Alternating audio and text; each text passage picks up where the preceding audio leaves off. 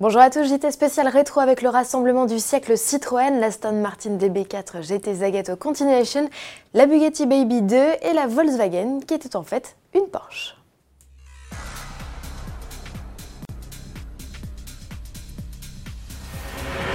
Oyez, oyez, amoureux de Citroën, vous êtes invités à participer au rassemblement du siècle organisé les 19, 20 et 21 juillet à la Ferté-Vidame dans l'Eure-et-Loire. 5000 véhicules et près de 50 000 visiteurs sont attendus au cœur du centre d'essai historique de la marque pour fêter comme il se doit le centenaire du constructeur au chevron. Les propriétaires ont jusqu'au 30 avril pour s'inscrire sur le site citroencc.com. Comptez 120 euros pour une voiture, deux adultes et trois jours de festivités non-stop.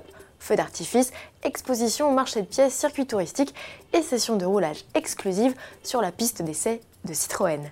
La billetterie pour les citroënistes de cœur ouvrira elle début mai avec des billets en prévente à des tarifs préférentiels.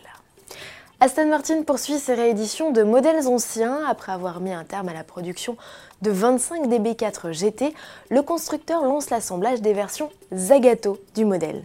Aston Martin Works, le département historique de la marque, vient d'achever la première carrosserie. Des panneaux d'aluminium recouvrent un châssis tubulaire qui accueillera, comme à l'époque, un 6 cylindres en ligne.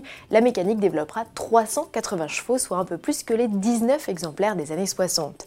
19 rééditions de la DB4 GT Zagato sont prévues. Première livraison fin 2019. Le tarif 7 millions d'euros car l'achat implique celui d'une DBS GT Zagato.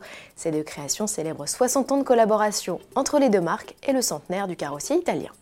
Sold out pour la Bugatti Baby, deuxième du nom, la reproduction à l'échelle 3 quarts de la Type 35 présentée au Salon de Genève 2019 s'est écoulée en seulement 3 semaines. Ce modèle 100% électrique adapté aux petits et grands enfants était tout de même affiché au prix de 30 000 euros hors taxe.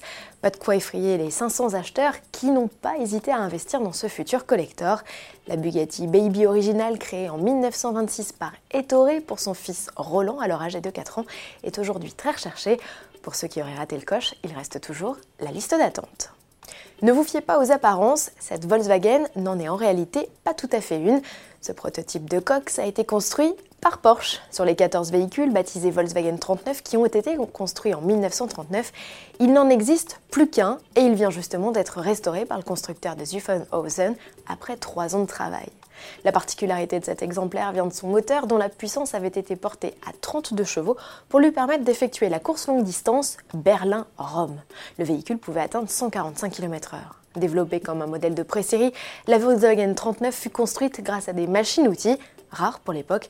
Elle était souvent conduite par Ferdinand Porsche et son fils pour allier l'usine Porsche à celle de Volkswagen, alors en construction à Wolfsburg.